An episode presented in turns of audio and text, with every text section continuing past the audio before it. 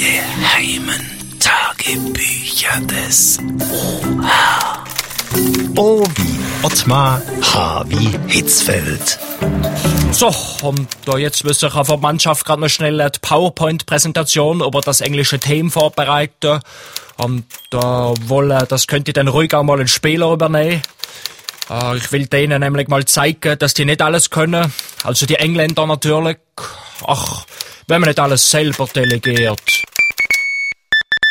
Oha. Gern hier ist der Yogi, der Löw, der Trainer der Deutschen. Ach gut, dass du anlütest, Jogi.